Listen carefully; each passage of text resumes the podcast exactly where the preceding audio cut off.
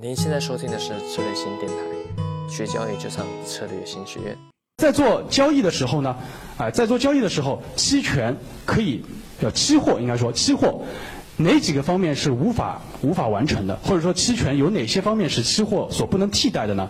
那么我今天就总结了六点，啊，这个六点呢，大家我们每一个点讲完之后都可以回顾一下，你可以回顾一下，用期货它是不是能完成？最后你发现是很难的。个，我们叫做期权的精确制导功能；第二个呢，是期权可以穿越趋势和震荡；第三个呢，就是期权可以实现不爆仓的保险；第四个呢，是期权和其他资产有类保本的功能；第五个呢，是期权对线性的择时系统有一个容错性；第六个呢，就是期权兼具预测和对策性。一共是六点。那么逐一呢，就把它分开说啊。首先来看这个期权的精确制导性吧。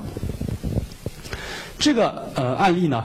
也是一个真实的案例。啊，因为当初在那个还在人还在上交所的时候呢，有个领导给我派了一个任务，说你把那个呃，因为当初大家记得吗？二零一五年二月九号咱们期权上市，那么到了二零一五年三月末的时候呢，就期权的第一个行权周期结束了，我记得很清楚，第一个行权周期是二零一五年的三月二十五号，然后呢，呃，领导派了个活跟我说说，你把那个投资者的账户拉出来，看一下全市场排名前十的。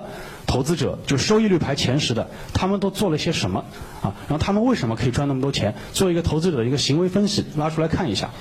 好，然后呢，我就发现，在第一个行权周期里边，有一个散户他就赚了大概百分之呃三百多啊。当然，我们是按照收益率去排序，因为刚始开始的时候我。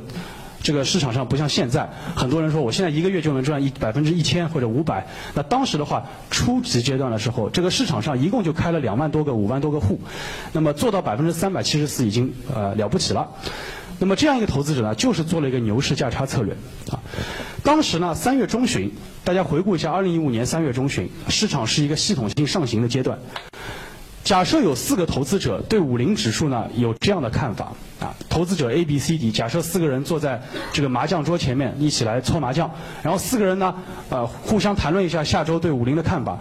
那么投资者 A 说，我认为未来股市会上涨，就未来五零指数会上涨。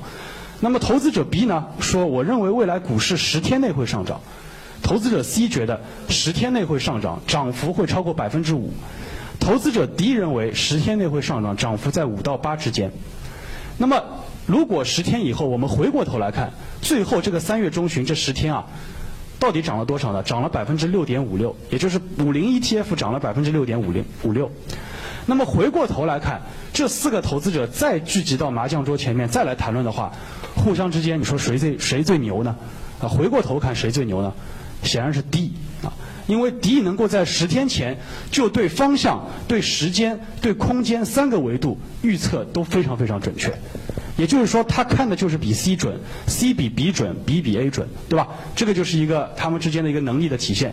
所以回过头看，因为五零最后十天内涨了百分之六点五六，所以回过头看的话呢，D 是最厉害的，A 是最粗糙的。啊，那么如果说这个市场上没有期权，假设现在没有期权，那么这个 A、B、C、D 四个人他们对那个五零指数有这样的看法，那么大家只能干什么呢？只能买 ETF，因为你对五零指数有看法嘛，那么你只能买五零 ETF，或者最多加个杠杆，买个 IH，买个股指期货。当然，二零一五年三月份还没有股指期货，还没有 IH，那个时候只有 IF，所以说你那个时候你只能买五零 ETF。所以说四个人最后呢，如果满仓做的话。那么十天后再聚集到麻将桌前面打麻将，那么四个人的收益率是多少呢？大家都是六点五六，对吧？这就都是六六，因为你的用的工具是一样的。但是呢，有了期权以后，哎，这四个人再围集到一起就不一样了。大家来看一下这个算法啊。投资者 A，由于他说五零指数会上涨，这句话是很粗糙、很粗糙的。我认为五零指数会上，那这件事情就说明天上海会下雨，啊，后天会刮台风。啊，概率百分之五十，这个话谁都会说。所以像这样的投资者，因为他的预判啊非常粗糙，所以说他能做的事情最匹配他做的事情就是直接买五零 ETF。最终呢，他的收益率在十天后呢就是百分之六点五六。那么投资者 B 呢，他就精确一点，他认为在这段时间内五零会涨，他在时间上有一个预期，也就他认为十天内会上涨，可能第十一天他就不涨了。所以呢，他可以去做期权了，因为他在时间上有判断，因此买了一个当月的平值期权，啊，为什么不买下月呢？因为他认为十天内就会上涨，没必要去买下月，去花那个更贵的保险费了，所以他就买当月。那么买完之后呢，成本价是四百四十八，到了十天后呢，就是一千五百块钱。那么大家都会算，一千五除以四百四十八减一，你的收益率在这个十天内是多少呢？就是百分之二百三十四，百分之二百三十四，这就是投资者 B。那么投资者 C 呢？刚才我们看一下是说什么话了？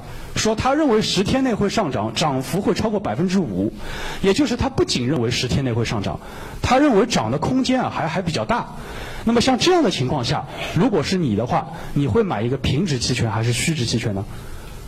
因为你觉得一定会涨百分之五，就是你有这样一个，不管你通过什么指标或者什么样的方法去判断，由于你有这个信仰可以涨百分之五，所以你没必要买一个平值，你可以买一个虚一档的期权，或者买一个虚二档的期权，因为你觉得它涨的空间很大。好了，那么虚值期权比平值期权要便宜，对吧？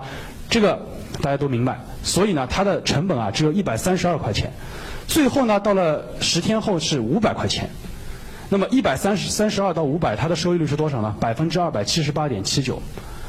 最后投资者 D 啊就更经典了，投资者 D 他认为十天内会上涨，涨幅在百分之五到八之间，也就是他在空间上看得更精确，就是他认为五零涨涨涨，但是他觉得十天内你说五零要来个涨停好像不太可能。就像就像这个星期，比如说五零那个上周五开始涨，涨涨涨涨到什么时候你觉得涨不动了呢？当时我们团队就判断，至少涨到日线六十均线的时候就涨不动了。果然在礼拜二的时候摸到六十均线，根本还没摸到呢就不行了。礼拜三、礼拜四、礼拜五三连阴。那么如果我们当初的判断是这样的一个空间，因此我们就直接建立一个牛市价差，直接去往下干了。所以呢，投资者低。由于他认为上方涨不到那么多，所以没必要买入期权后啊留那么多的向上空间，所以可以在上方再卖出一个认购期权，也就是操作上就是买入行权价二四五零的，卖出行权价二六零零的一个牛市价差组合。做完之后呢，它是从三百十六块钱涨到一千五百块钱，最后的这个收益率呢是百分之三百七十四点六八。那么大家从这个案例当中可以看出什么，或者可以总结出点什么事情呢？那就是你看的越准确，你看的越多，用期权实现的收益率就越高，就这件事情就变得很公平了。就说有那个以以前我在那个。国外读书的时候呢，一个教授跟我说说的市场的一个完备性，工具上的一个完备性，我们怎么定义？那市场上工具的完备性就是说，你如果看的比别人更准，但是你却不能比别人赚的更多，那说明这个市场有问题的。为什么呢？提供的工具太少，导致你的水平不能在工具上发挥出来。但是现在有了期权之后呢，这件事情至少在五零指数这个层面，你可以。跟别人说，如果我水平高，我一定赚的比你多啊！为什么？因为你可以用精确制导，用期权的这个策略来实现你的这个预期收益。这个就是第一个功能，期权的精确制导。那么现在大家讲完第一个功能，你可以看一看，期货能做到吗？期货做不到，因为期货是个线性的工具，你就是你看涨，你就算有个空间，你大不了买完期货就在这个点止盈就完了。因为大家的杠杆率都是一样的，因为期货保证金大家基本上都是一样的，所以你还是拉不开差距。只有用期权，你才能跟别人拉开差距。啊，这就是第一个精确制导。那么第二个呢，就是对机构投资者的优势呢，那就太重要了，那就是在震荡市里边可以有所作为了。那么期期货市场呢，我们都知道，哎，它有两个方向，就是买入开仓，卖出开仓。比如我对一波趋势有一个上涨的判断，我就直接买入期货。那么我认为不行了，我就反手做空，或者我就等一段时间再做空。那么这个就是方向上的一个判断。但是不管怎么说，你的赢钱或者你要赢大钱，都是要基于这个期货的品种，它是要有一波趋势的。没趋势，那么你说你要赚大钱在期货上也非常难了，你可能会反复止损。平变多，平空变多，对吧？然后平多变空，然后来来回回止损，最后连错个十几次，这个也是很正常的。所以说，这个市场上有很多，比如说期货的 CTA 基金，对吧？CTA 基金本质上除了套利以外，基本上就是追趋势。那么如果说他所投资的这个 N 个品种啊，它没有趋势，那么这个 CTA 基金的净值一定不会上升很快。这个是因为它的策略所导致的，因为它用的工具是期货，所以局限性就在这个地方。但是呢，期权就不一样了。期权为什么说它是非线性的呢？就是它不仅可以穿梭多空，它更重要的呢，它可以穿梭趋势和震荡。就是你趋势里边买期权，震荡市里边卖期权。就比如说你判断接下来要震荡了，这个是很有可能可以判断的。后面我有个案例。那么你要判断接下去处于一个月的震荡市了，那么就是双卖。比如说你卖上方的认购，卖下方的认沽，双卖。然后呢，我们知道卖期权相当于什么呢？开保险公司。开保险公司的话，如果一个月以后这个标的价格没有上穿你上方的行权价，也没有下穿你下方的行权价，那么你就两边相安无事，一点事情也没有。最后呢，所有的时间价值就赚到口袋里了。这就是卖方在震荡市里赚钱的逻辑。啊，所以说。我们在这个平时操盘的时候，对我来说，我的这个整个头寸里边不可能永远只有买方，也不可能永远只有卖方，一定是有买有卖，无非就是根据这个市场的跟随它的走势，不断的在调整买卖的比例。那么，在我对我来说，卖方甚至是一个底仓，就是它可以帮助我实现一些相对确定性的收益。为什么说卖方的收益在震荡市里相对确定呢？哎，我后面写了两句话。首先，第一句话呢，就叫历史上呢波动率下降和均值回复呢是一个大概率事件。就是说，波动率，你比如说，不要涨到百分之呃，涨到八十，涨到一百，那么它要往下走的概率就很大了。就历史上来看，不管是美国还是 A 股，波动率下降是一个大概率事件。啊，均值回复是一个大概率事件。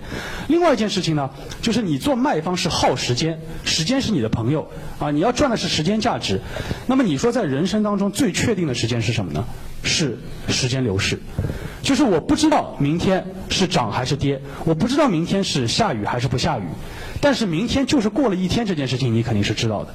就我们每过一天，就离这个到期日就近一天，这件事情是百分之一百确定的。所以期权上至少有一个维度是确定的，啊，这就是在我们震荡市里面给我们多了一个赚钱的维度，在震荡市里有所作为的原因。那咱们来看一个例子啊，这个就是个白糖的例子。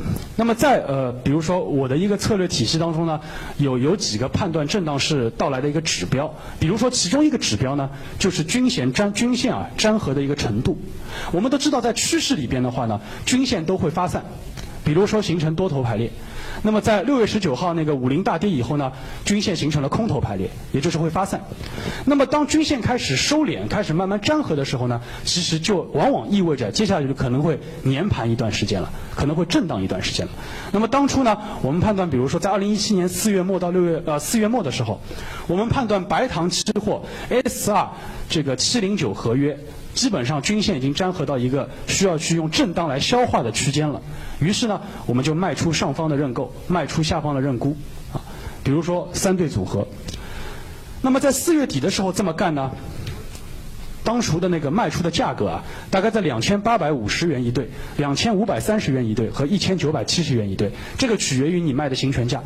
总之一句话，就是你卖的时候先拿进口袋的，大概在三千元左右，两千到三千元左右。然后呢，我们判断什么时候可以离场呢？就是这个均线的粘合粘到一定程度之后，很容易再变盘。那么就是粘合到一定的时间以后，如果它有发散的趋势，我们就变盘，我们就止损，我们就走掉。最后呢，走掉的日期呢是在二零一五、二零一七年的五月二十五号，基本上在一个月左右。那么这个卖出开仓啊，就咱们这个卖出宽跨式的市值。从两千八百五十降到两千，从两千五百三十降到一千六百四十五，从一千九百七十降到一千一百七十五，也就是说每一对组合基本上都赚了有八百到九百块钱，也就将近一千块钱。那么将近一千块钱一手的话呢，比如说机构咱做了一百手，那么相当于是多少呢？就是十万块钱，一个月就十万块钱就收入了。就这么简单。其实你说做了什么事吧，也没做什么事，无非就是当初对震荡市有一个判断，也就是觉得均线粘合到一定程度，它要开始进入磨底阶段，或者是进入一个盘整消化阶段了。你不可能永远跌下去，任何一个空头排列总有结束的时候。那么这个时候开始震荡，震荡到哪一天时间上也够了，接下去均线开始有所发散了，那么马上切掉。啊，结束。那么赚的是什么呢？赚的就是震荡市里时间消价值消耗的这个钱。所以这个就是我们讲的第二个，就是期权可以在震荡市里有所作为。所以你现在反过来看的话，你说这件事情期货能做吗？期货也不能做。期货是最怕震荡市了，因为震荡市里的话，你来回止损，最后呢胜率马上就拉低了。胜率你本来比如胜率很高，突然震荡市一来，你可能做做这个价差的胜率啊，马上就是一下子往百分之五十以下。所以呢，这个也是期货所不能提供的。更多精彩的培训，欢迎上策略型学院网站。